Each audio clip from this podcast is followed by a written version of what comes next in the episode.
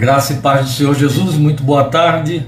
E hoje, para cumprir aí como está em nosso, na nossa página, nosso tema Tentador e Tentações não é outro a não ser o texto da tentação de Jesus em Lucas. Estamos no Evangelho de Lucas, como vocês têm acompanhado a cada domingo. Lucas capítulo 4, leremos os versículos 1 a 13. Enquanto você abre aí a sua Bíblia e se prepara para a leitura do texto, e eu convido você a manter essa Bíblia aberta para que você fique atento ao, todo o tempo às observações, aos passeios que fazemos dentro da Escritura para reforço das argumentações de forma bíblica, exposição bíblica. Eu quero lembrar a você que este texto, esta narrativa de Lucas, que repete quase que literalmente a narrativa de Mateus, também acontece em Marcos apenas em dois versículos. Marcos é a citação mais resumida possível, mas ele pega três pontos principais da descrição da tentação de Jesus e nos traz um acréscimo que poucos outros trouxeram.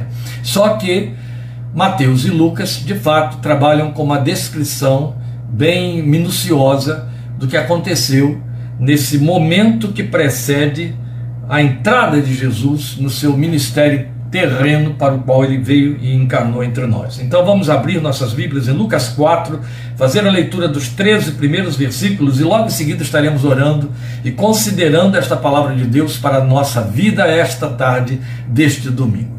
Lucas 4, de 1 a 13, o texto diz: Jesus, cheio do Espírito Santo, voltou do Jordão e foi levado pelo Espírito ao deserto, onde durante 40 dias foi tentado pelo diabo. Não comeu nada durante esses dias e ao fim deles teve fome.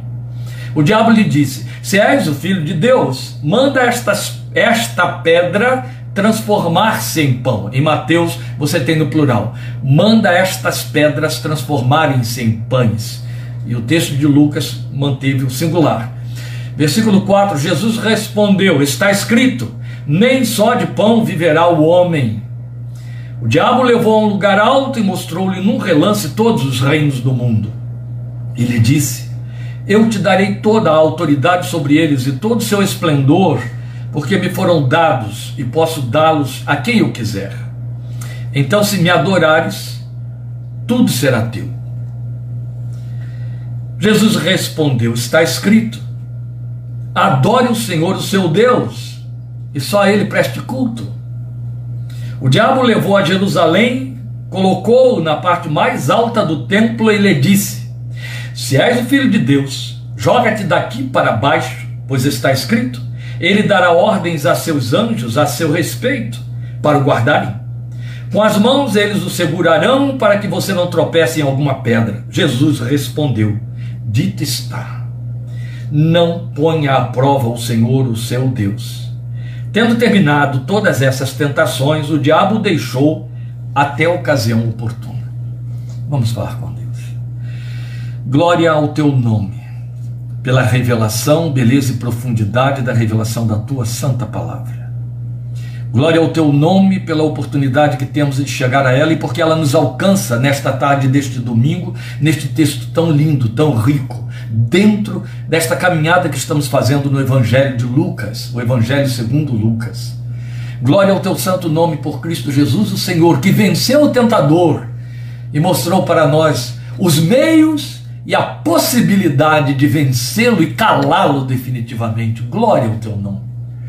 Mas, mas que rogamos que a luz do que aqui estamos lendo nos ensines e nos faças entender que esta tentação do Senhor Jesus não foi isolada e não foi para ficar como emblema histórico do seu ministério, mas ela veio como marco, como didática de Deus para nos mostrar como estamos ligados ao teu filho e todas as nuances desta tentação também nos alcançam nas mesmas vias.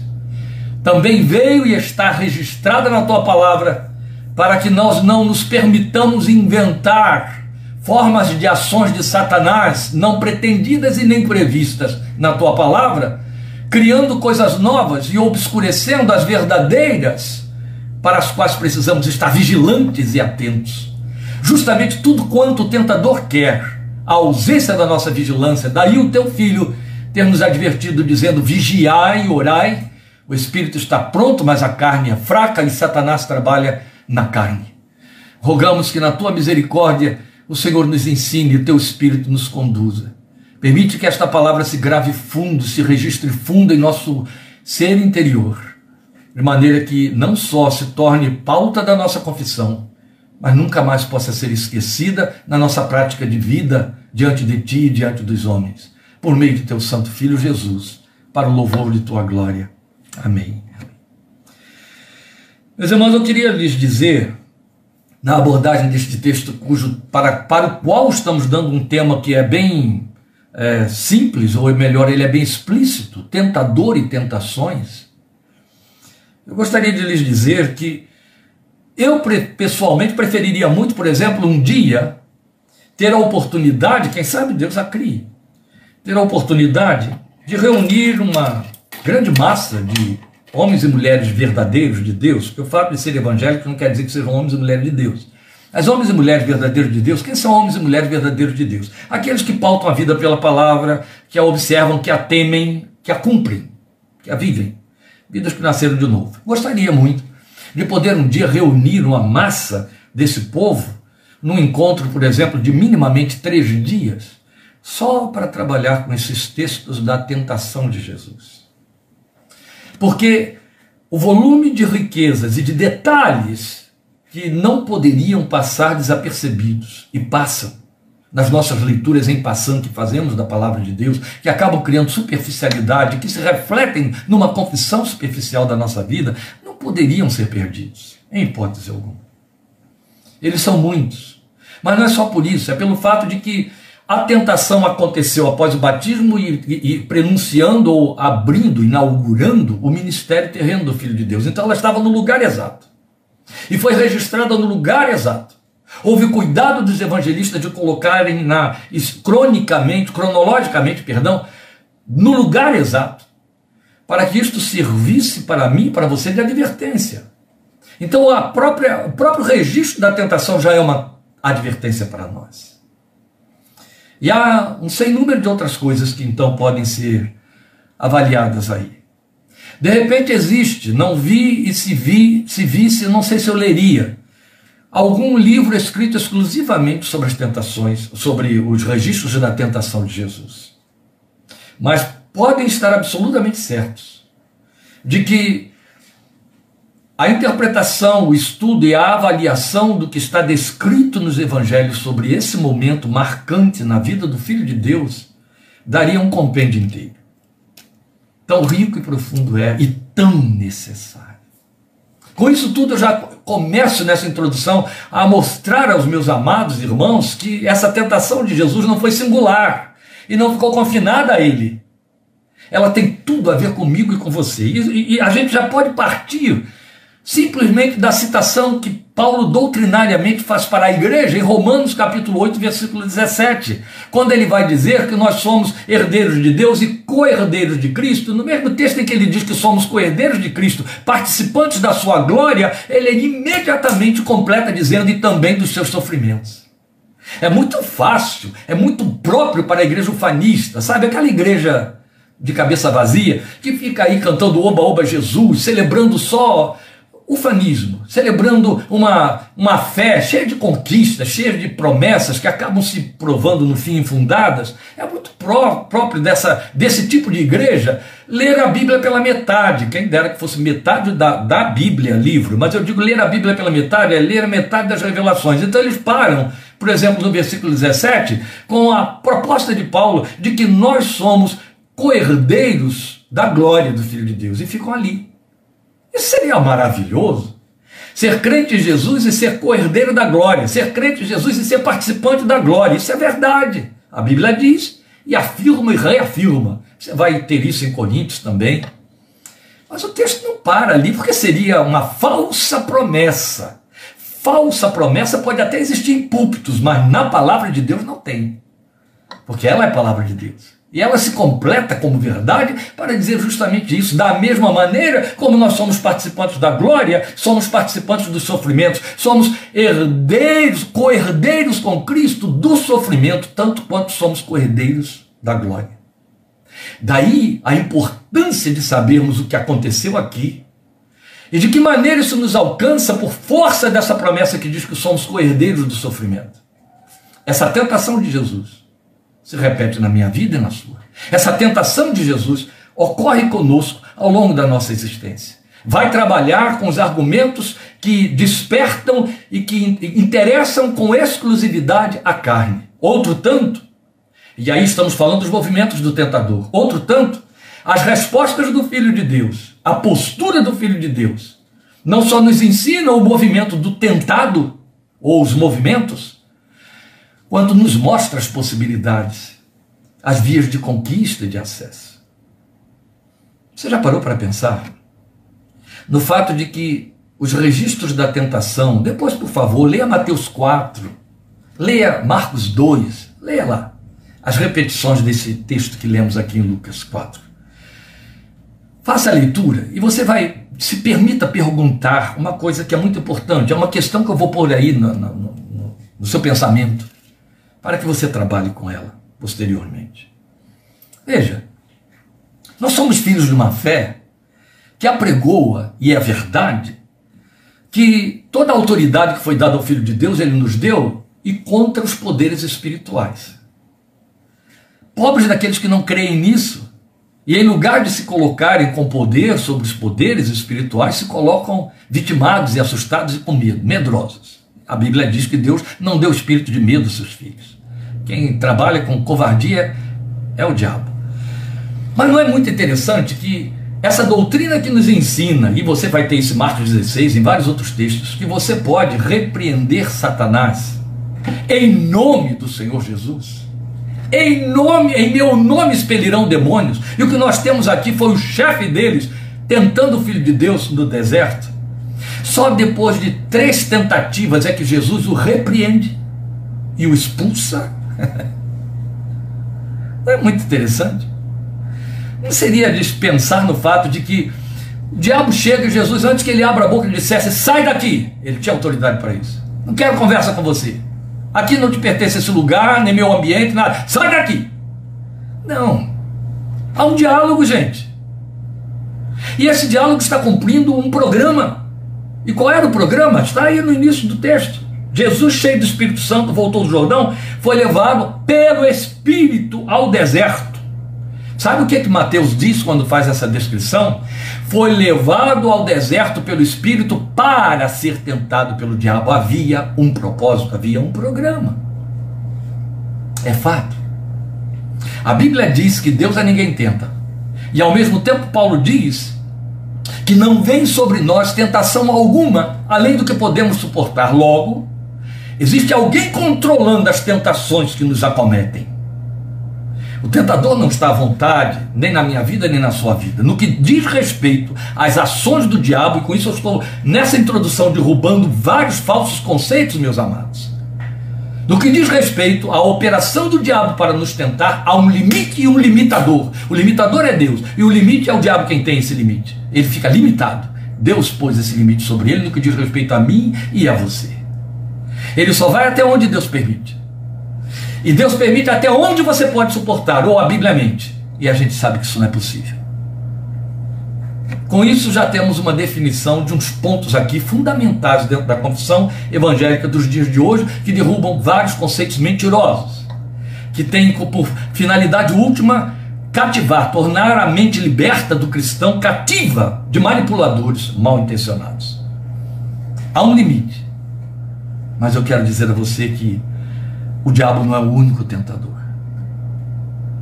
E porque ele não é o único tentador, há mais outros dois agentes, e os outros dois agentes são mais poderosos do que ele. E sabe por que, que os outros dois agentes são mais poderosos do que ele? Porque eles não têm limite.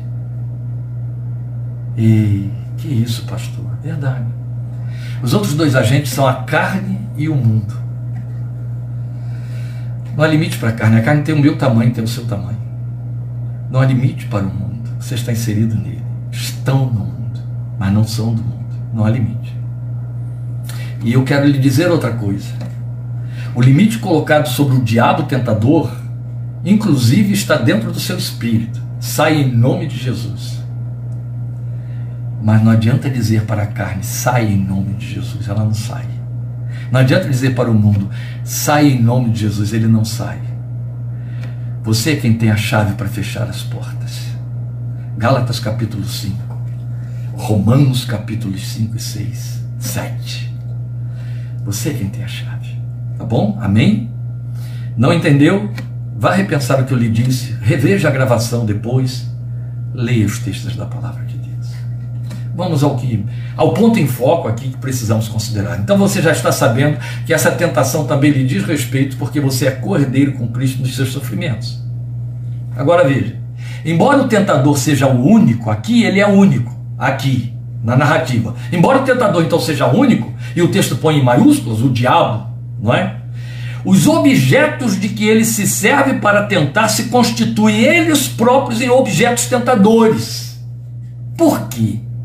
Você tem o próprio diabo aí, todo limitado, que acabei de mostrar para você, mas você tem a carne, onde ele vai investir, e aqui ela se apresenta com a forma de fome, e você tem o mundo, que oferece poder, fama, visibilidade fenomenalista, que dá aplausos, holofotes, riqueza.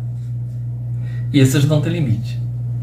Então, dentro muito a aprender, nós temos o fato de que estar cheio do Espírito Santo não nos exime de ir parar no deserto e de sofrer tentações. Da onde isso, pastor? Daqui do texto da palavra de Deus, repetido em Mateus e em Marcos. Jesus, cheio do Espírito Santo, voltou do Jordão e foi levado pelo Espírito ao deserto. Então, aqui está Lucas dizendo que o, o, fato de Jesus estar cheio do Espírito Santo não só o impediu de ir para o deserto, quanto foi a causa dele ir para o deserto. Ei, ei, meu irmão, preste atenção. Estar cheio do Espírito não impede você de se descobrir nos desertos da vida e da caminhada cristã, da sua peregrinação. Não te impede, especialmente porque o Espírito age aí. Há outras coisas que nós não podemos gastar tempo aqui em cima, que o tempo não nos permite, mas vezes sem conta, não foi só o Filho de Deus que isso foi necessário, mas a mim e a você precisamos ser levados pelo Espírito ao deserto. No deserto, uma das primeiras coisas que não existem é companhia, a segunda coisa é diversão. As duas coisas que mais nos afastam da presença de Deus: excesso de companhia e diversão. Então a gente precisa ser levado pelo Espírito ao deserto para que algumas coisas em termos eternos permaneçam, aconteçam e permaneçam na nossa vida. A outra razão, e é Mateus então quem joga luz nesta informação, é que o Espírito levou Jesus para o deserto para ser tentado. Logo, aqui de novo o reforço do nosso argumento. O fato de estar cheio do Espírito não nos exime de ir parar no deserto e de sofrer tentações.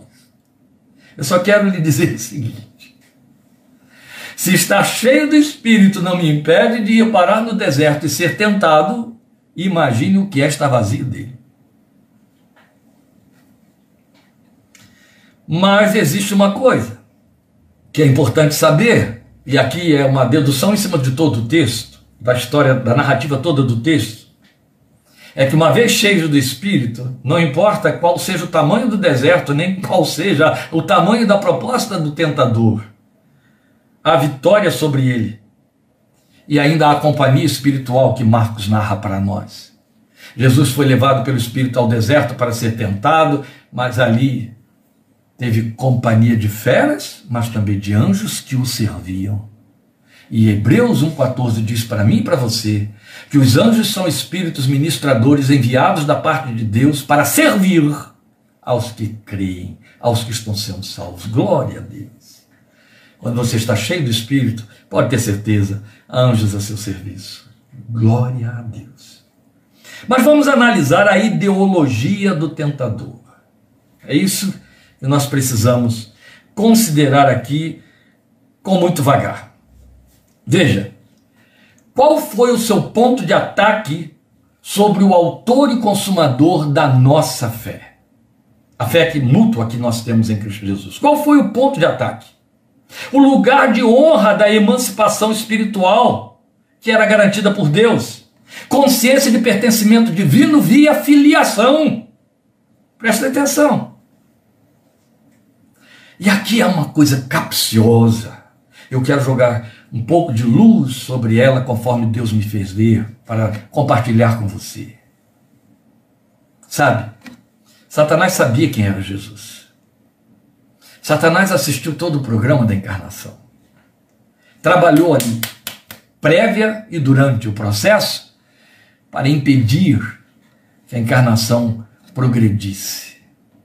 A começar pelo fato de que você sabe muito bem as artimanhas de que ele se serviu para impedir que Jesus continuasse vivo uma vez nascido. Onde foi que Maria deu a luz? Maria deu a luz num estábulo. E a Bíblia diz que ela enrolou seu filho em panos e o deitou numa manjedoura, o lugar onde os animais do estábulo comiam, se serviam. E ali despejavam suas babas e bactérias. Há um grande índice de mortalidade infantil em Guiné-Bissau. Eu não sei de outros países na África, eu sei de Guiné-Bissau. Porque um bom número de mulheres tribais dão à luz a seus filhos sobre palhas no chão, às vezes em contato direto com a terra. Via de regra, essas crianças adquirem em tempo recorde tétano e morrem. Morrem pouco tempo depois de terem nascido. E a causa morte da grande maioria é tétano. E a razão do tétano é o, o lugar em que o parto se deu. Entendeu? Porque Maria teve de ser levada para um estábulo onde pôde dar à luz. Porque não havia lugar para eles na estalagem, um lugar humanamente, dignamente, minimamente humano e necessário. Depois nós sabemos toda aquela história, Herodes manda matar todas as crianças de Jerusalém e arredores para que possa ter garantia de que não haveria concorrência contra a sua coroa e por aí vai. Ele vai continuando a pelejar. Ele sabia quem era Jesus. O diabo sabia quem Jesus era, sabia o lugar que ele ocupava. Ele ouviu os anúncios feitos por Gabriel a Maria, a linguagem toda de Isabel para Maria e por aí vai. Ele sabia outro tanto, Jesus acaba de sair do seu batismo, ele sabia o que aconteceu ali nas margens do Jordão, que estivemos considerando domingo passado, você lembra? Ele sabia tudo isso. Então, de onde que vem a pergunta? Se és o filho de Deus, se és o filho de Deus, são três vezes. Se és o filho de Deus, será que ele achava que Jesus tinha dúvida de ser o filho de Deus? Não. Ele sabia que Jesus não tinha dúvida. Aí está o processo da tentação. Eu até penso que o diabo não trabalha muito sobre a ignorância espiritual de alguns, mas é justamente sobre a sua emancipação espiritual. Na verdade, era ele quem estava querendo ter certeza das coisas. Ele ouviu todos os anúncios, ele viu todas as coisas acontecerem. Primeiro, porque Jesus tem que rebatê-lo com a palavra, a palavra que ele estava manipulando para poder tentar o Filho de Deus, levar o Filho de Deus a dar provas, a dar provas, a dar provas. Começa por aí. Ele está querendo fazer com que Jesus prove para ele, o diabo, que ele era filho de Deus. E ele ganharia então em duas frentes. Se Jesus cede e começa a dar as provas segundo a proposta dele, Jesus começa então, em lugar de ser autor da fé, o cumpridor de uma fé segundo o evangelho de Satanás, que Satanás estava pregando para ele. Satanás estava usando o que? Bíblia, para dizer a Jesus: faça desse jeito porque está escrito deste jeito. Sabe por que eu estou fazendo assim? Eu estou querendo ver crentes na minha volta que me digam: meu Deus, a gente não vê isso acontecer várias vezes, pessoas usando Bíblia para nos provar coisas que querem que a gente creia, e é a Bíblia que eles usam, para que a gente prove a eles algumas coisas que a gente confessa, ou para que a gente deixe de confessá-las. Aí o tentador, fazendo exatamente o que fez com Jesus, ele faz conosco, faz dentro da igreja mas dentro da igreja. Não é tão comum, meus queridos. A sua comadrinha, a sua vizinha do canto, que senta com você no banco da igreja, canta e ora e etc. Não chega para você e não te dá esses recadinhos dizendo, mas sabe, irmã, está escrito. Ah, mas é porque está escrito, porque na Bíblia está escrito. Você não ouve isso muitas vezes? E geralmente quem faz esse tipo de apelativo usando a palavra de Deus está querendo reforçar o seu argumento que contraria o seu argumento. De onde procede isso? É o diabo tomando formas diferenciadas, não é? Mas veja, eu só estou querendo mostrar a você que o ponto de ataque era o lugar de honra da emancipação espiritual garantida por Deus. Jesus estava sendo, estou pondo entre aspas, posto na parede, ainda bem que era deserto, pelo diabo para poder dizer: se eu não fizer o que ele diz, o que ele diz eu vou estar dizendo a ele que eu tenho dúvida de que sou filho. Se eu fizer o que ele diz, eu vou estar dando a ele uma prova que eu não tenho obrigação de dar, porque meu pai não age desse jeito. Então o que prevaleceu? A convicção do filho de que o pai não procede daquele jeito. Entende, meu amado? Esta é a diferença para você vencer o tentador. Por isso você precisa conhecer e ter enraizado em você esta revelação. É ela que tem que impregnar a sua confissão, porque é ela que vai servir de reforço, de barreira, de defesa quando a tentação vier de muitas formas. Eu não estou falando apenas de discurso. É quando você sabe quem é o Deus da Bíblia e como ele se comporta, não como lhe dizem que ele se comporta, que você vence e não se deixa abalar. É quando você sabe que ele só tem essa forma de agir, que nele não há mudança, nem variação, nem adaptações ambientais para livrar a cara de quem escorrega onde não deve que você tem firmeza, convicção e está seguro. Por isso que ele mesmo disse através do profeta: Eu, Senhor, não mudo, por isso vocês não são destruídos. O que seria de mim e de você? Se Deus variasse de acordo com a cabeça de cada um dos seus adoradores e confessores, seria uma bagunça só, porque haveria um Deus para cada tipo de crente. Eu até admito que existe mesmo um Deus para cada tipo de igreja, inventado pelas igrejas, mas para cada tipo de crente não. Porque se você for rodando muito por aí, você vai ver que aqui, aqui alguém prega a Deus de uma forma que ali o outro está dizendo uma coisa tão diferente que parecem Deus contrários. que se contradizem, pelo menos. Ô amado, é aqui, ó, da mesma maneira como fez o Filho de Deus, eu e você temos de fazer, é envolvidos nesta palavra, que conheceremos o Deus que a revelou e que se revela através dela, e nenhuma falácia vai nos abalar, nem nos convencer. Então o fato de o diabo ter posto Jesus na parede deu em nada. Porque ele não atendeu nem uma coisa nem a outra. Especialmente por uma razão simples. A pura convicção de que era filho de Deus e não precisava dar prova disso a nada, nem a ninguém, muito menos ao diabo. Entende? 50 anos de confissão evangélica e nesses 50 anos, o que eu já ouvi entre o céu e a terra de homens crentes e não crentes, incrédulos, parentes e não parentes, algo do tipo, mas você não é crente?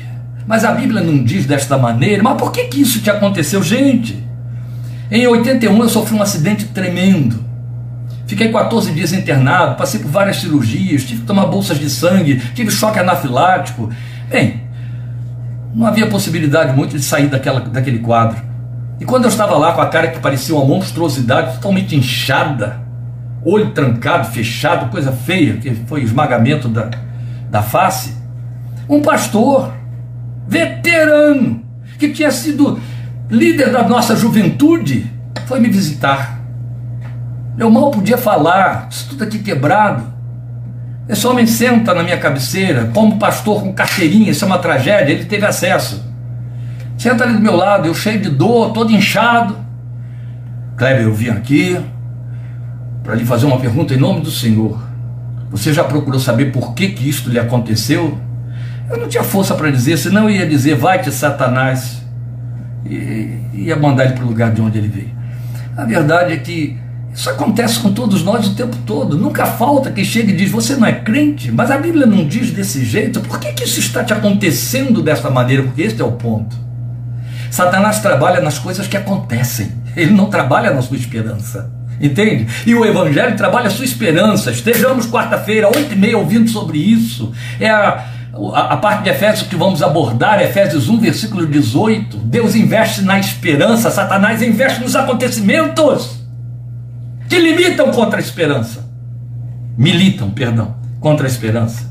Então ele foi trabalhar para dizer, na verdade, fazer, na verdade, um desvio de proposta do objetivo. Quando ele diz: se és filho de Deus, manda, faça, aconteça. Sabe o que, que ele está dizendo? Se você é filho, você pode ter. E aí você vai dar prova de que é filho. Sabe, a teologia da prosperidade, que criou as denominações mais numéricas que nós temos aqui no Brasil e no resto do mundo, as mais densas, as que têm milhões de seguidores, teologia da prosperidade, ela criou denominações neste país que dominam as redes de televisão, a mídia, de todas as maneiras. e dominam também governantes e manipulam e influenciam e por aí vai, porque pertence a Satanás. Eles investem no crente ter. E eles dizem: a bênção é ter. E se você é filho de Deus, e se você crê em Deus, e se você paga para Deus, você tem. Sabe quem investe para que você tenha? Satanás. Deus investe em que você seja. Ele não tem compromisso com o seu ter, se o seu ter anular o ser. Mas Satanás só está interessado em te mostrar ou levar você a crer e se relacionar com Deus nas bases do ter. Entende? Este é o propósito da tentação. Se você é filho, você pode ter. Você vai provar que é filho, porque que Deus é seu pai, você tendo. Porque o pai só é pai se der. Esta é a proposta que está por detrás. Não seria mais barata do que isso, partindo de quem partiu. Mas já disse, o nosso Deus investe em ser, não em ter. É isso que Ele está construindo em mim e em você. Guarde isso no seu coração. E se você estiver, por acaso, dando muito ouvidos a estas propostas de falácia do outro evangelho, pelo amor de Deus, para, desliga a sua televisão, não ouça mais, não vá nesses lugares, não faça isso. Você pode desembarcar no inferno sem saber. Cuidado, e mais cedo que pensa. Cuidado. Não se iluda. Fato de que eles entram e saem desses lugares com isso aqui na mão, não quer dizer hipótese alguma que estão no caminho do Senhor. Tanto é que essa gente não é alinhada com a confissão evangélica. Não é. Mas vamos aqui, nós estamos tratando da questão do tentador indo e trabalhando nos seus pontos de ataque contra a essência em cima do Filho de Deus, e estamos dizendo, nós temos aqui uma parcela de participação, isso nos alcança como co-herdeiros do sofrimento de Cristo, logo da sua tentação também. Veja quais são as propostas que ele traz para nós. Elas estão tão evidentes no texto que a essa altura o que era mais importante eu dizer, eu acabei de dizer. Eu não precisaria prosseguir, mas eu vou fechar o texto, eu tenho que fechar o texto, senão eu estaria parando pelo meio do caminho. E aí nós vamos. Aí nós vamos. Qual é a primeira proposta? Satisfação imediata. Você vai ver que todas elas pretendem o ter. Satisfação imediata.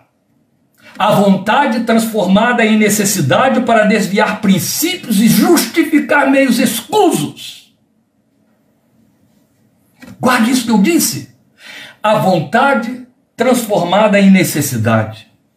Aprenda algo, meu amado, minha irmã meu amado irmão e minha irmã, e perdoem por eu colocar dessa maneira, aprenda algo como se eu estivesse dizendo, oh, aqui está quem sabe ensinar. Não. Aqui está quem compartilha com você experiência de vida com Deus. E faço isso com temor, tremor, humildade e tristeza, porque a gente sabe que as pessoas só ouvem aquilo que lhes convém. Mas a verdade é que necessidade produz vontade. Necessidade tem compromisso com produzir a vontade. Mas vontade não pode produzir necessidade. E Deus tem compromisso com a necessidade, não com a vontade. Por isso que necessidade produz vontade. Quando a necessidade produzir vontade, Deus responde a essa necessidade. Mas se a necessidade surge por conta da vontade, ah, está difícil de entender. Não, não está não. Raciocina só um pouquinho. Por exemplo, a vontade faz uma pessoa se endividar para adquirir algo de que não necessita, então não tem necessidade.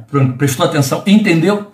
A vontade faz a pessoa ir para um banco pegar um alto dinheiro para adquirir algo de que ela não tem necessidade, e aquilo se torna necessário. Não posso passar sem. É onde e só onde investem as propagandas da mídia.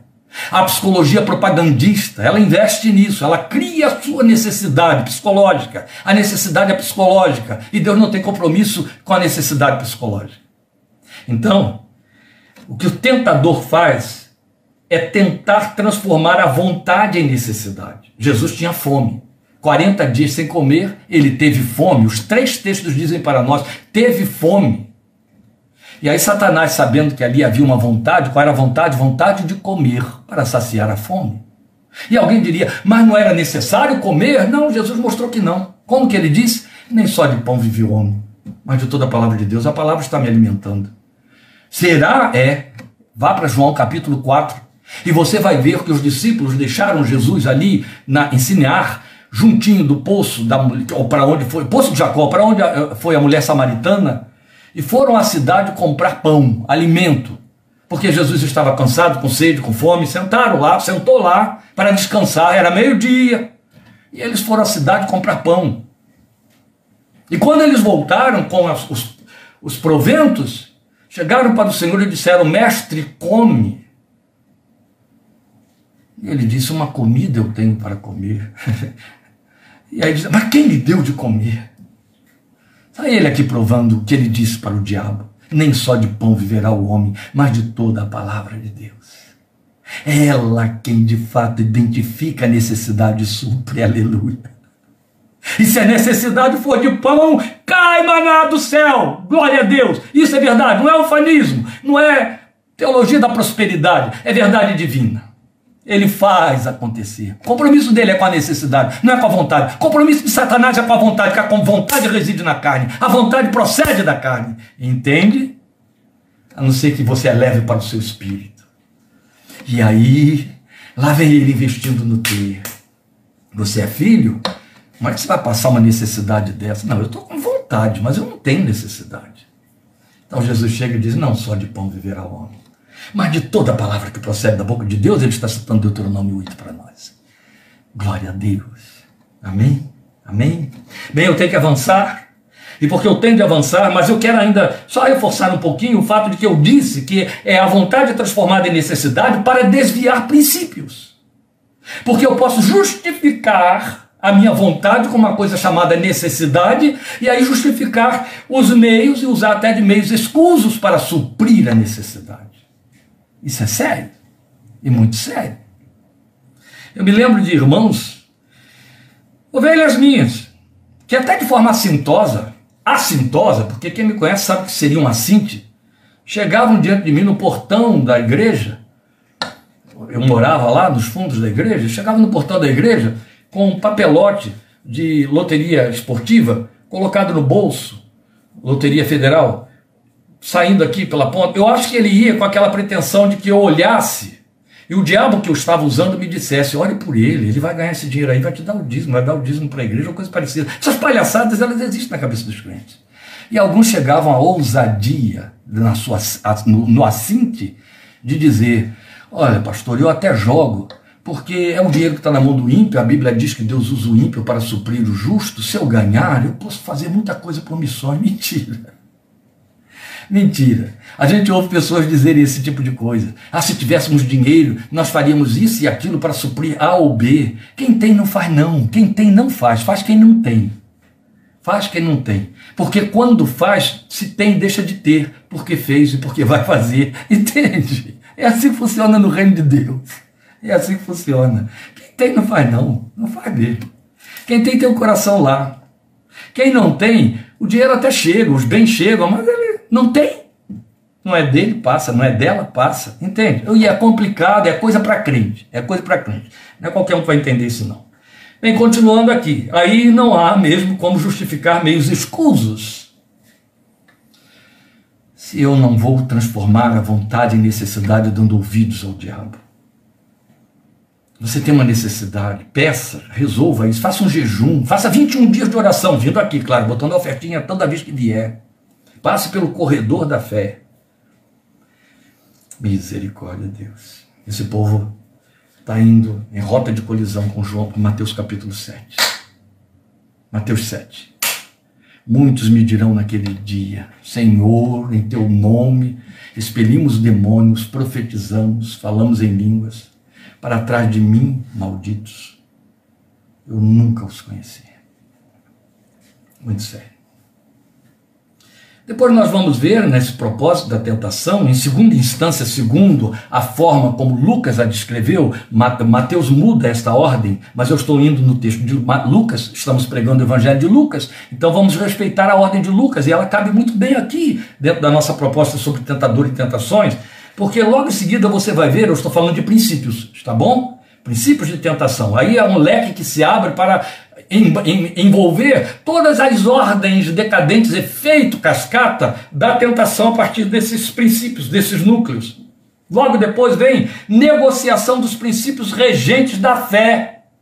Poder e fama via a riqueza. Foi isso que ele propôs. Ele leva Jesus para um monte muito alto, ou um monte alto, um lugar alto, como Lucas diz, e mostra todos os reinos da terra, uma visão, porque na verdade não existia na Palestina nem montes e muito menos muito altos, mesmo que fosse no Hermon, que desse para ter uma visão de todos os reinos da terra, nem no Himalaia, quanto mais no Hermon.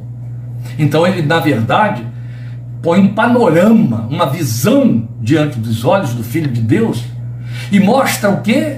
Riquezas e poderes do mundo e disse: Eu tenho tudo isso aí, isso me foi dado. Mentira, eu te darei. Veja, olha como ele está provando aqui as suas dúvidas a respeito de Jesus. Por quê?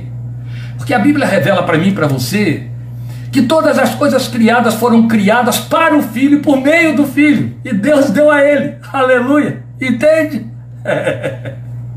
então, por que, que ele ia dar a Jesus o que já pertencia a ele? a proposta, a falácia, estava em fazer com que Jesus de fato reafirmasse: Eu não tenho certeza de que sou filho. Se eu não tenho certeza de que sou filho, eu não tenho estas coisas. E mais, ah, elas me atraem, elas são poderosas demais. Se eu de fato tiver esses poderes, eu posso provar, afinal, para quem quer que seja, que eu sou filho. Só que aí seria filho do diabo, não é? Eu te darei tudo isso eu te darei coisas, eu farei você ter. É o princípio contrário de Deus, que chega para mim, para você e diz: Eu te tirarei coisas e deixarei você sem ter, para que você seja, porque tendo-as você fica atrapalhado, entende? Afogado nelas e não me acha, igualzinho a moeda que se perdeu da mão daquela mulher dentro da casa se escondeu debaixo de algum entulho e a mulher teve que revirar tudo para achar. Havia muita coisa entre a moeda e a mulher. Há muita coisa entre mim e o Senhor quando eu me deixo sufocar por muitas coisas.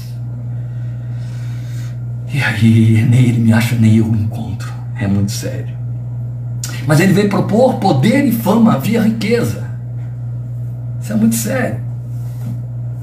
Fama é muito fácil de adquirir se você tem poder. E riqueza, outro tanto, se você tem poder e fama. E a riqueza traz poder e fama são o a trindade satânica.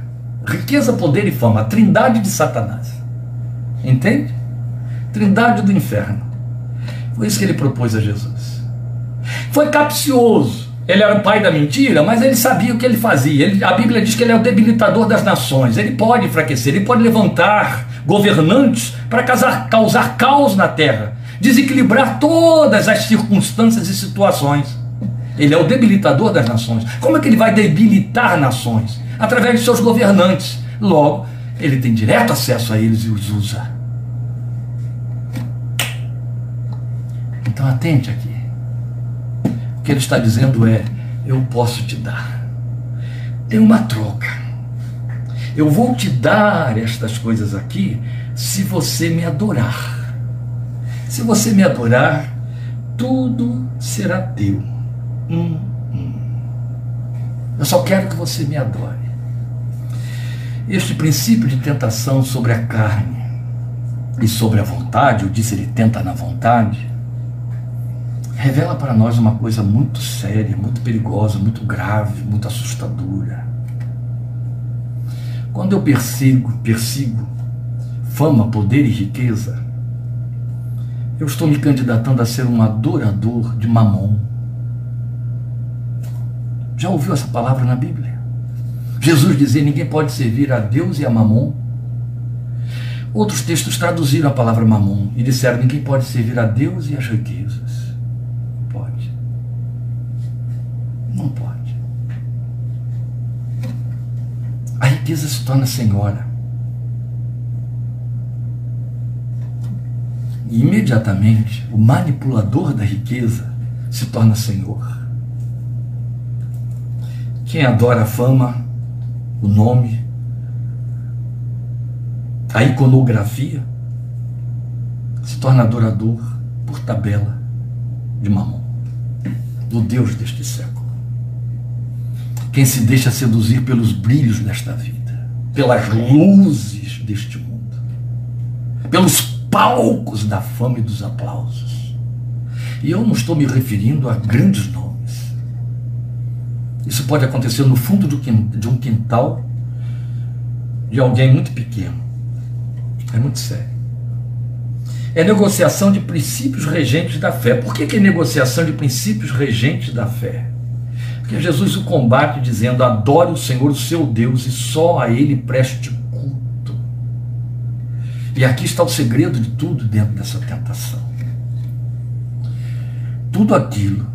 Eu estive pregando para um grupo de líderes de uma igreja aqui, aqui em casa, no encontro que tivemos de fim de semana, e dizendo para aqueles irmãos: Meus irmãos, nós descansamos na ideia de que não somos idólatras e classificamos uma facção cristã de idólatra porque eles se debruçam diante de imagens e aí a gente descansa dizendo eu não sou idólatra. Idolatria é adorar imagens. Então, como eu não adoro imagens, eu não sou idólatra. E Paulo, em 1 Coríntios capítulo 10, mostra que este é um, pecado e uma tentação que nos cerca de perto. E ele ainda adverte: se você está, pensa que está de pé, olhe para que não caia tudo aquilo que ocupa seus sentimentos, que domina sua mente, que leva você a viver em função de ao seu ídolo. Ele pode ser seu cônjuge, ele pode ser seu filho, ele pode ser seu neto, ele pode ser seu melhor amigo, ele pode ser um protagonista da história, ele pode ser o seu sonho, mas é o seu ídolo. E toda vez que eu faço a minha vida correr em direção a algo que não seja Deus, eu estou prestando culto a esse algo, a esse objeto ser humano ou coisa. Eu conheço pessoas, e a história prova, e você sabe disso, que morreram por causa de ídolos que levantaram dentro das suas filosofias e visão da vida. Pagaram a vida com isso. E não morreram por Cristo, porque Cristo não é ídolo. Mas morreram por princípios. Morreram por contas de princípios políticos. Quantas pessoas perderam a vida por causa de, de establishments políticos nas décadas de 60, de 70 e início de 80, aqui neste país, fora Chile e outros lugares mais? Quantas pessoas? Era seu ídolo. Renunciaram a tudo e a todos para preservar aquilo que defendiam. A nobreza nisso, eu questiono. Eu só sei que aquilo que não, não, não é amado por mim com toda a força, todo o meu pensamento, todo o meu coração, toda a minha alma, como disse Jesus, como Deus se torna meu Deus. Porque aquilo que ocupar o lugar de Deus no, no investimento de toda a minha força, toda a minha alma, todo o meu pensamento e todo o meu coração é o meu Deus. É o meu Deus. E se não for o Deus e Pai de nosso Senhor Jesus Cristo, é um ídolo a quem eu presto culto na forma de viver. Aí está a tentação, aí está o núcleo da tentação, o princípio da tentação que nos alcança como co-participantes, co-herdeiros de Cristo nos seus sofrimentos. Por último, vem algo que também Paulo relaciona para nós em 1 Coríntios capítulo 10. Não ponhas Deus à prova. Não tentarás o Senhor teu Deus, Jesus disse para Satanás, que era justamente o que ele estava propondo aqui. E olha, como que foi a, a, a, tentação? Alguém pensaria assim: ah, Jesus está ali se assumindo como Deus diante dele, dizendo, você está me tentando. Não, ele estava dizendo a Jesus: tenta o teu Deus. Tenta você o teu Deus. Foi isso que ele sugeriu. O diabo levou, estou lendo versículo 9, a Jerusalém, colocou na parte mais alta do templo, ele disse, um debochinho, uma brincadeirinha de mau gosto aqui entre parentes, onde foi que ele foi levar Jesus a tentar o Deus eterno no templo? Eita, vamos voltar aqui. Se és o filho de Deus, joga-te daqui para baixo, pois está escrito: Ele dará ordens a seus anjos a seu respeito para o guardarem, com as mãos eles o segurarão para que você não tropece em alguma pedra. Jesus respondeu: Dito está, não ponha à prova o Senhor, o seu Deus.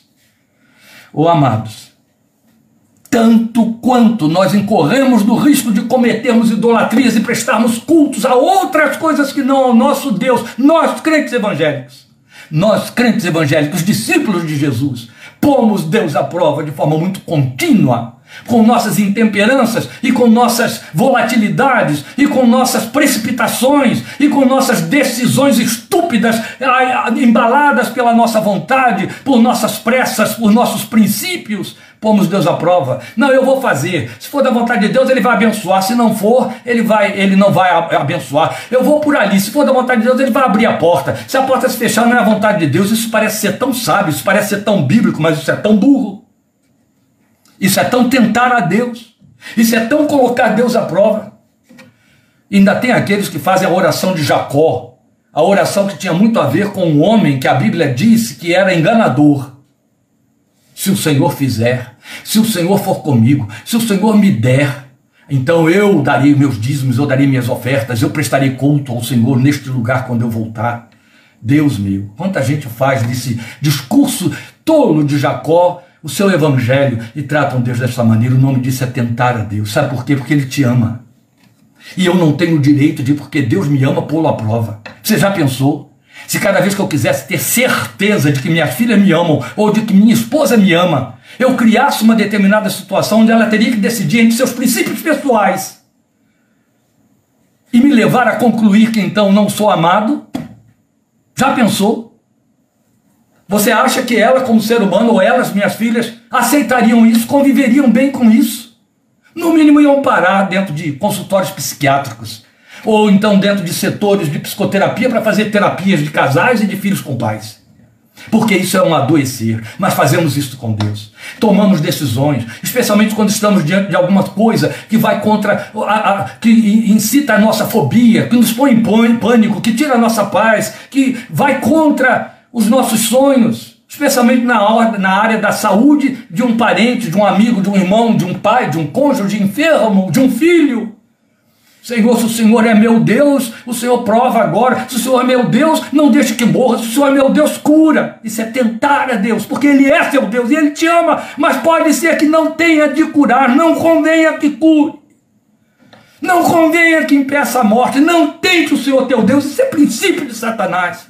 Não tente a Deus com coisas, inclusive, balelas da vida, com coisas tão pequenas. Tem gente que é tão insolente, meus queridos, tem crente que é tão descuidado no trato com Deus, porque tem uma visão tão distorcida de Deus, que fica pondo Deus à prova em cima de coisas muito supérfluas, muito pequenas, muito corriqueiras da vida, coisas insignificantes que as outras pessoas que não são crentes vão enfrentando na vida com coragem, com peito, com raça, sem precisar estar incluindo Deus na coisa e desafiando Deus, meus amados irmãos.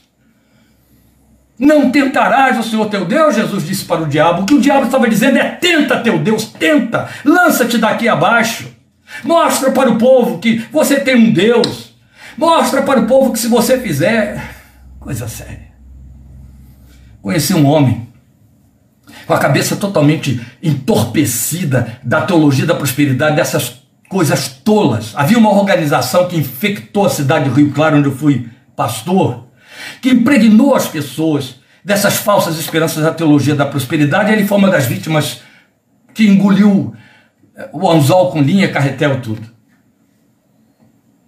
Eu me lembro que ele tinha uma empresa, em uma determinada ocasião, ele tinha um concorrente que ficava a poucas esquinas da sua empresa.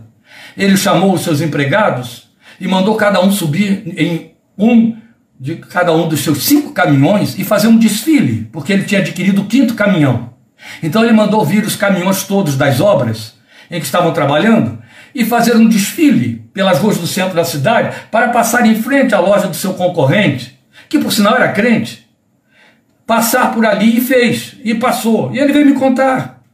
Chegou para mim e disse: Eu passei com meus funcionários fazendo o desfile dos cinco caminhões e eu sei que aquele meu amigo lá veio para a porta e ficou assistindo o desfile e deve ter pensado no seu coração: lá vai aquele próspero. Você vai gostar de ouvir isso aqui, não. Em menos de 15 dias, cada um dos cinco caminhões fundiu o motor. O pastor que ouviu orou: Olha só, presta atenção. Não tentarás o Senhor teu Deus, isso é obra maligna. É Satanás quem nos leva a tentar a Deus a mim e a você, como filhos de Deus, convictos de que somos filhos. Precisamos estar simplesmente descansados no fato de que somos amados por um Pai que não precisa provar nada para nós. Amém? Sabe qual é a grande prova do amor de Deus por mim e por você como nosso Pai Celestial? É João 3, versículo 16. E não precisa de dois disso. Porque Deus amou você, a mim, a Luiz, a João, a Kleber, a Lília. Deus amou você, a Paulo, de tal maneira que deu o seu Filho unigênito, para que quando você nele crê, não pereça, mas tenha a vida eterna. Você não precisa de nenhuma outra prova. E Deus não está comprometido a te dar nenhuma prova, segundo as induções do seu coração ou tentações deste mundo, do diabo, da sua carne. Ele não precisa. Ele te ama, não tente. Se submeta, aceite. A obediência e a esperança são nutridas no deserto é quando nada está acontecendo, nenhuma resposta, resposta está vindo. E aí eu posso declarar como Marta diante de uma sepultura: Senhor, se tu estivesses aqui, meu irmão não teria morrido. Mas agora eu sei que tu és o Cristo, Filho de Deus. Não importa que a minha oração não tenha sido respondida.